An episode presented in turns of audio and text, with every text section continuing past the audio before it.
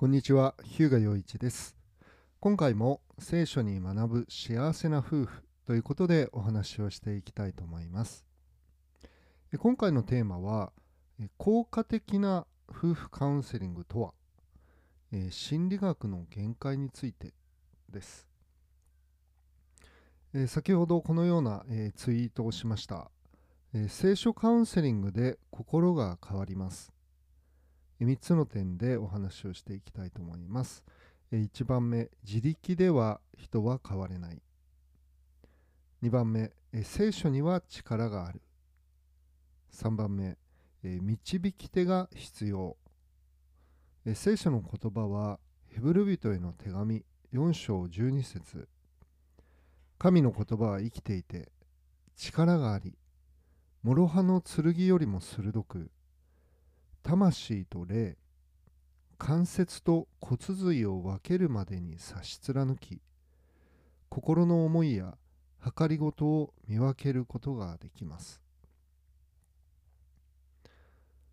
はい、ということで、えー、と私のところに来られる、えークライアントさんたちはですねあの、まあ、多くの場合、えー離婚したいと言われてからまあ、奥さんとか旦那さんにですね離婚したいと言われてから、まあ、努力をするんですよね、まあ、その関係を修復しようとしてえ努力をされたと。でそれがまあ1年に及ぶ場合もありますし、まあ、数ヶ月に及ぶ場合もあるわけですけれど、まあ、場合によってはもう何十年もっていうケースも、まあ、中にはあるわけですね。で自分で頑張ってているんですけれど、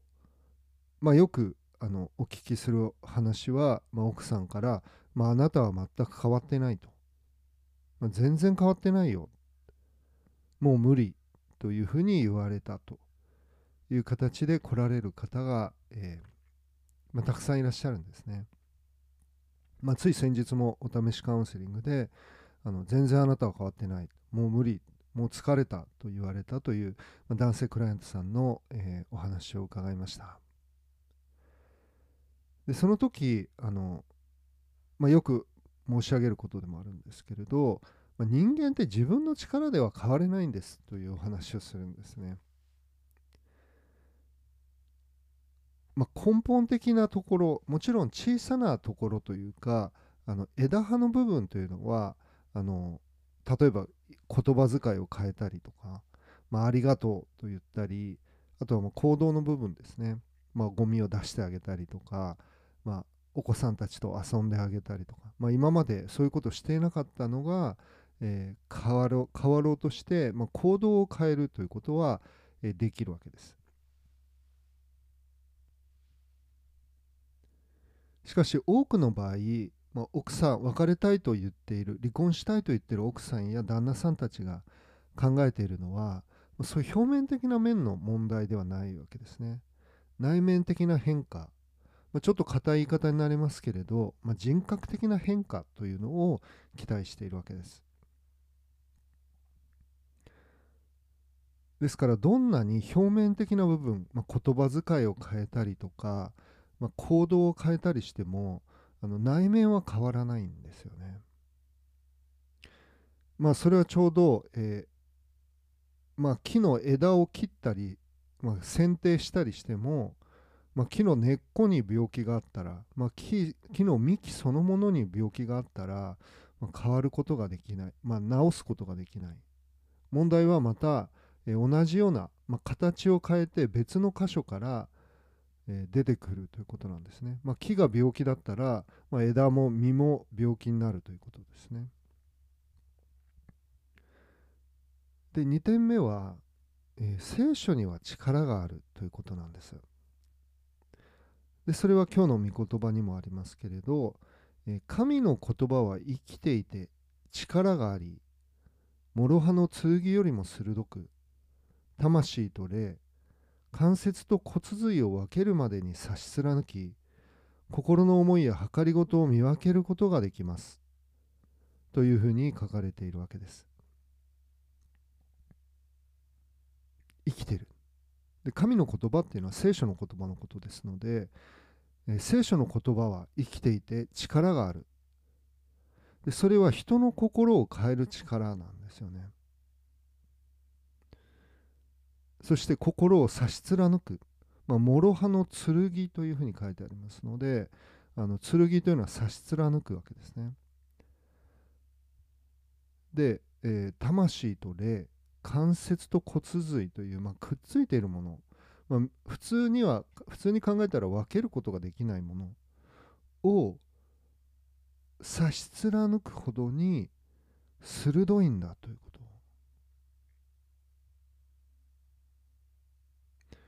そしてその結果心の思いや計りごとを見分けることができますと何がいいものなのか何が罪で自己中心なのかということを、まあ、私たちは自力では判断できないんですよね。でここにあの、まあ、心理学と聖書の違いということも少し考えたいと思うんです。でカウンセリングを受けたけれど、まあ、拉致が開かなかった、まあ、効果がなかったと言って、えー、まあ、その心理カウンセラーとか、ま離婚カウンセラーと言われる人たちの、まいわゆる心理学もしくは、ま人間の経験に基づいた、まあ、て言うんでしょうね。まあ、how to ですね、まあ、そういったもので変わらなかったと言って、まあ、私のところに来られるクライアントさんも多くおられるわけです。で心理カウンセリングも、まあ、経験カウンセリングっていうふうに、まあ、私は個人的に思ってるし言ってるんですけど、まあ、心理カ心理カウンセリングっていうのは、まあ、あのフロイトとかユングとかアドラーとか、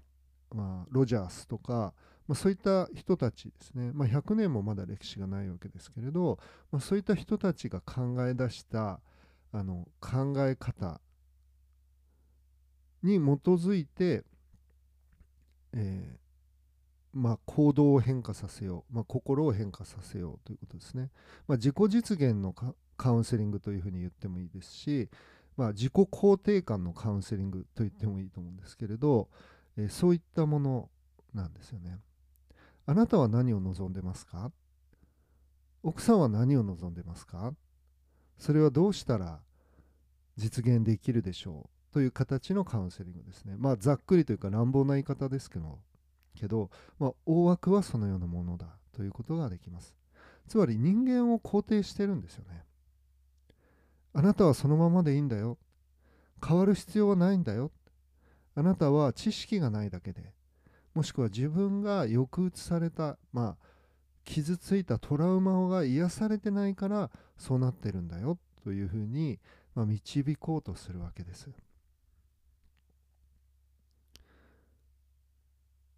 で、まあ、経験カウンセリングというのは私はこうだったからあなたもこうしなさいということなので、まあ、もっと、えーまあ、もっとというか、まあ、それもあの非常に偏っていると言わざるを得ないわけですね。だからそれが合う人はあの助けになるんです。ですけれど本当の意味での人格的な変化、まあ、心の思いや計りごとを見分け、まあ、自分の中にある罪に気づきそれを悔い改めるということ、まあ、心を入れ替えるという意味ですけれど悔い改めるというのはそのためには役に立たないということなんですよね。でカウンセラーの方々というのは自分も苦しい経験をしたのであの助けたいという思いのある親切な方々ですので、まあ、彼らは真摯にそれはあの意味がないということを日々あの意味がないというか効果のない場合が多いということを日々臨床で経験しながらも、他にやり方をあのご存知ありませんのであのそこにとどまっておられるというかその苦しい中で頑張っておられるというふうに言っていいと思うんですね。ですけれどあの聖書は力があるんですよ。でこれはもう実績があるのでなんか私は何も弁護する必要がないというかあのそれは実績があるというのは私が全ての人を変えることができるもしくは私が全ての人が変わるのにあの貢献することができるということではなくてあのこの2000年の人類の歴史が、まあ、人の心を動かしてきた聖書というものを肯定している、まあ、認めているということですね。だからまああの18世紀の19世紀のあの有名な説教者のスポルジョンという人がイギリスの説教者がいますけど、まあ、彼はこう言いました。あの聖書はライオンのようなものだ。あの力強あまりにも力強くて誰からも守ってもらう必要がないと。弁護してもらう必要がないということなんですよね。それぐらい、まあ、2000年間、まあ、何億人、まあ、何十億人、まあ、何百億人になるんでしょうか、まあ、それだけの人の心を変えてきたわけですね、まあ、今も全世界の人口の3分の1が聖書を信じているわけですまあ、それ以上の証拠は何も必要ないと思うんですよね。で私自身も、まあ、日々の臨床というか日々のあのカウンセリングのその触れ合いの中でその力を感じます。もちろんクライアントさんたちもそれを感じておられるわけです。そして3点目はあの聖書を自分で読むだけだとあの分からないということなんですよね。導き手が必要ということです。でこれはまあ今回あのあまり、えーと、重点的には時間の関係で触れませんけれどあのエチオピアの宦官の改心というのが聖書の使徒の働きの8章というところに出てきます。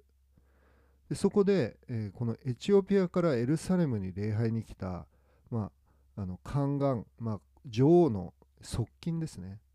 がえー、聖書を、まあ、馬車の中で、えー、一人で読んでるんですよね。ですけれど彼が、えー、言ったのはあの導いてくれる人がいなければどうしてわかるでしょうか？と言ったんですよね。だから導いてくれる人が必要なんです。で、ここに神様はピリポというクリスチャンを使わして、あのエチオピアの宦官の心が変わり、まあ、彼はイエス・キリストを信じて救われたという記述があります。でクリスチャンになった人たちまた聖書を学んだ人たちというのは必ず誰かに教えてもらってるんですね。まあ、それは新約聖書を見ると分かるわけです。ですので、まあ、私のカウンセリングを通してあの聖書聖書を知るための導き手ですね。そして、えー、まあ、多くのあの皆さんにお勧めしているのはあの近くのキリスト教会に行ってみてくださいということです。聖書をちゃんと教えてくれる、まあ、聖書を神様の言葉として、まあ、この神の言葉は生きていてとありますけれど聖書を神様の言葉と信じている、まあ、福音派のキリスト教会に行ってくださいというふうに、えー、おすすめをするわけです。まあ、私自身も誰かに聖書を教えてもらって、まあ、聖書を信じるものとなったわけです。そして、えー、私はカウンセリングの中で夫婦カウンセリングの中で、まあ、聖書の言葉をお伝えしてそれをどのように人生に当てはめるのかということを導くお手伝いをさせていただいているわけです。はいということで、今回は、効果的な夫婦カウンセリングとは心理学の限界についてというテーマでお話をしました。3つの点でお話をしました。自力では変われない。2番目、聖書には力がある。3番目、導き手が必要ということです。最後までお聴きくださりありがとうございます。最後に2つのお願いと、1つの案内をさせていただきます。いつも聞いてくださっている方はここからは飛ばしてください。まずこの番組を聞かれて役に立ったなとか気づきが与えられたと思われた方はいいねボタンを押してください。そうするとこの番組があなたと同じように困っている方々の目に触れて聞いていただくことができるようになります。ご協力をよろしくお願いします。2つ目に今回のように聖書から夫婦関係の修復離婚の回避夫婦円満の知恵をもっと知りたいと思われたらフォローボタンを押してくださいそうすると新しい番組が公開されるたびにお知らせが届くようになります。またこの番組の概要欄に私のウェブサイトや無料の動画講座の案内も載せてあります。ご興味のある方はご覧ください。それでは今日ここまでにしたいと思います。聖書に学ぶ幸せな夫婦。お相手は日向陽一でした。また次回。お会いしましょう。ありがとうございました。